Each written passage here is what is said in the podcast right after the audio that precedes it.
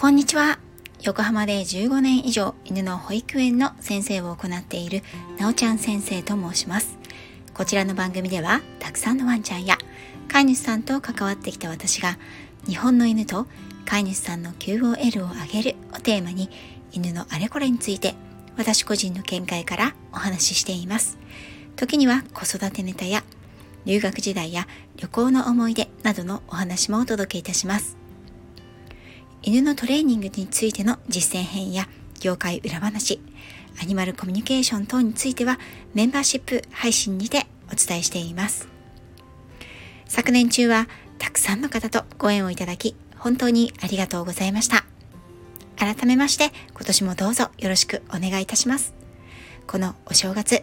皆さんいかがお過ごしでしょうか？ここ関東は関東らしい冬晴れとから風と言われる乾いた身を切るような冷たい風が特徴的な新年を迎えております。私は横浜から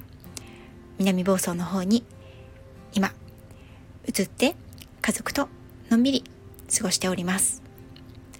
空気は乾燥し顔に当たる風が冷たいなというふうに思いますけれども太陽が出ている時間はとても暖かく感じます。こんな時は寒い日のキンと冷えた空気の中を犬たちと歩いた記憶が蘇りますということで新年最初の収録配信はイギリス修行時代の思い出を一つお話ししようと思います私の師匠はガンドッグという狩猟回収犬のトレーニングと競技を行う先生でいました。ガンドッグというのは撃ち落とされた鳥や小動物をハンドラーの手元まで持って帰ってくる役目を担っていた犬なんですが、競技そのものの名前でもあります。ガンドッグのテストや練習では本物の鳥ではなく、鳥と同じ重量のあるダミーと呼ばれる重りが利用されます。イギリスでは人気のあるドッグスポーツでもあり、全国大会もあるんですね。私が修行時代に滞在した先は、ロンドンやオックスフォード、バーミンガムなどの大都市ではなく、おそらく日本人にはほぼほぼ知られていないだろう田舎の町でした。しかも師匠が住んでいるのは人もまばらな住宅地で、車がなければ最寄りのバス停まで歩くことさえままらならないというような場所周りは緩やかな丘と森牧草地に囲まれたまあ緑豊かな土地でした犬7頭猫1匹羊3頭鳥5羽と暮らしていてマンションの一室で生まれ育った私にとってはまるで動物王国そのものでした秋秋から冬にかけてイギリスではシューティングが解禁となります。シューティングシーズンが来ると本物の鳥を撃つことから始まるガンドックのコンペティションや鳥撃ちのイベントのお手伝いとして撃ち落とされた鳥を回収するピッキングアップという企画に呼ばれることがありました。ちなみにハンティングというのは地を走る生き物の狩り、シューティングは空を飛ぶ生き物の狩りで使う犬もその様子も全く違います。私は一度だけハンティングにも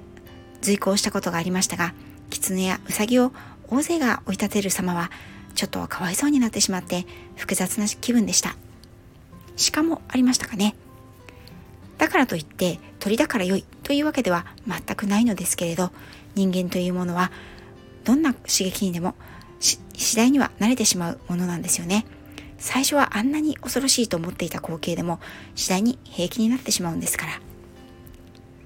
実際の鳥を使ったトレーニングは軽々しくできるものではなくて普段はダミーや冷凍保存されたそのままの鳥を使っていました。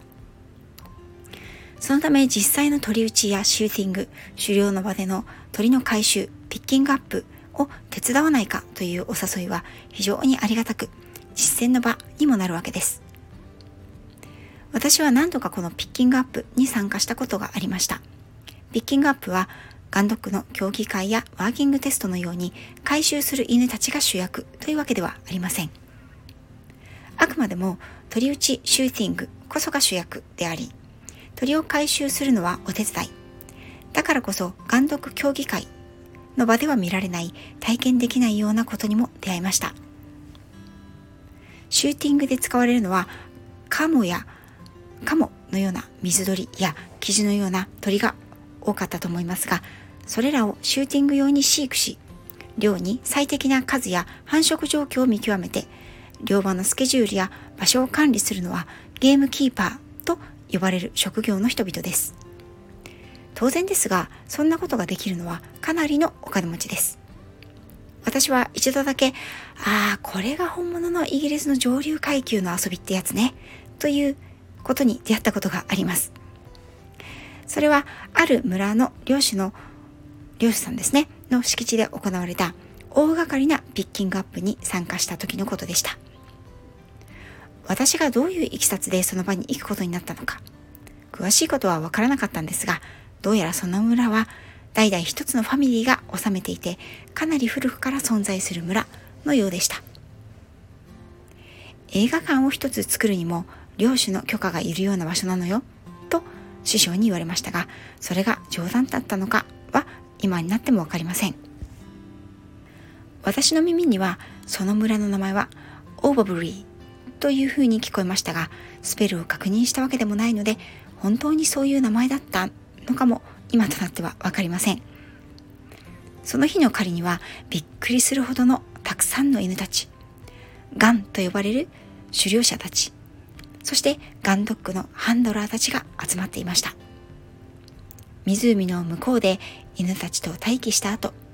水鳥の大群が一斉に空を黒に染め、それと同時に度重なる銃声、そしてパタパタと地に落ちる鳥たち。それを合図に犬たちとハンドラーたちは一斉に撃たれた鳥を回収に向かいます。ピックアップトラックにより移動しては撃たれた鳥を回収しトラックに積んでいくんです。その光景の迫力には唖然とするものでした。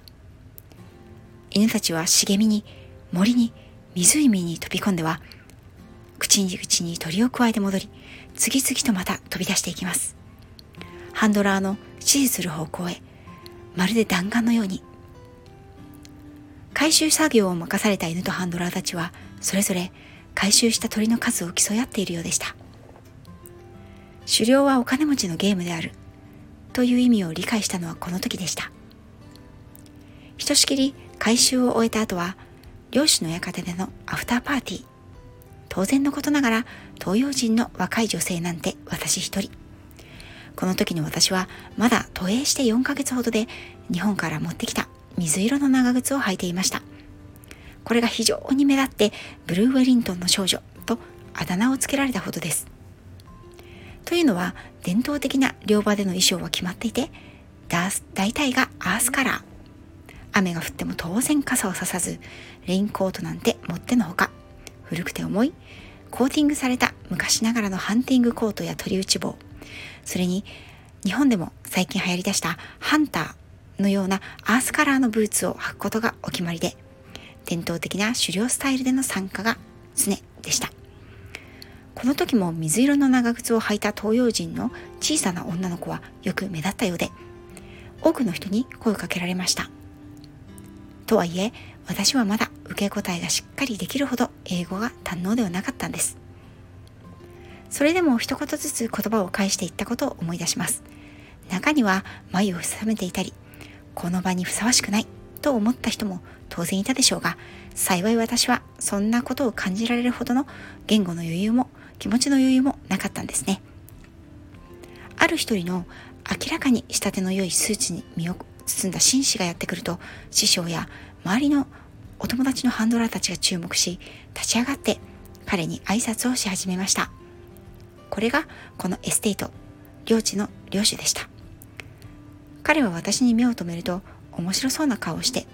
そのブルーウェリントン似合ってるね。日本ではシューティングをしたことあるの？と聞きました。私は緊張しながらいいえ初めての経験で驚きましたでもとても楽しかったですお招きありがとうございました。というようなことをしどろもどろ答えました。最後に、さあとつけるかどうか悩んだことを思い出します。彼は笑って、それはよかった。奥の部屋で温かいティーを楽しんでいてね、と答えてくれました。私は本当の貴族というのは偉ぶらずに気品のある方なんだなぁと思ったのでした。ほんのわずかな滞在でしたが、その館の印象は今でも深く刻まれています。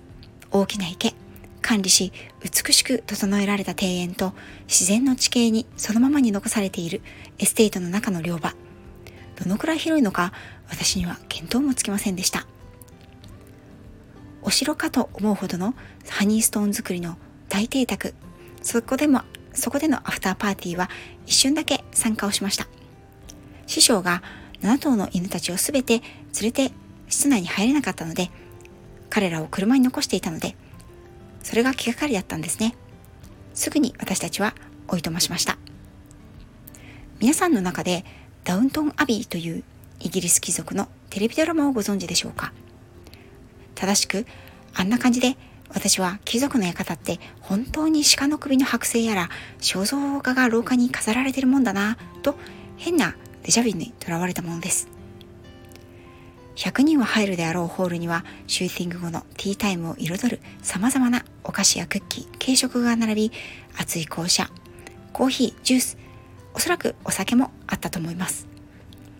だけど、ここでは紙コップなんだね、と変な感想を抱いたことも思い出しています。この村は大体このファミリーが治めているの。彼が今の当主よ、と言われたので、この村の全てがこの領主の土地であるということなのか、それはよくわかりませんでしたが、イギリスの地方にはこうした貴族のエステートや邸宅が存在します。そして人口の数パーセントを占めるという貴族のファミリーが今でも存在し、実際にその大邸宅に住んでいます。貴族の方々も現代では広大なエステートの経営には苦心されているようで、時々屋敷を貸し出したイベントや普段は巨大な邸宅を観光名所として見学してもらって、もしくは宿泊施設として運用し、本人たちは現代風の便利な家屋に住んでいるというパターンもあるようです。私は夏の祭典 CLA、こちらにも参加しましたが、こちらは4日間をかけて行う夏の野外フェスで、会場は毎年どこかの貴族のエステート内となります。日本で言えばフジロックを貴族の領地で行うようなものですね。領地といっても邸宅の他に英国式庭園、キッチンガーデン、池や小川、森、湖、芝生、牧場や牛、馬、羊のための草地があります。冬枯れした落葉樹の林の中を金色に差し込む光の反射する小川を飛び越えながら犬たちと進んだ日のことが脳裏によみがえります。オーバブリーでの一日は短かったものの、私にとっては一生忘れられない経験となりました。観光客としても、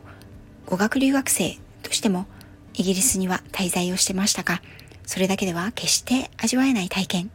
経験をたくさん私はさせていただきました。あの時はひたすらに学ばなくちゃ、吸収しなくちゃ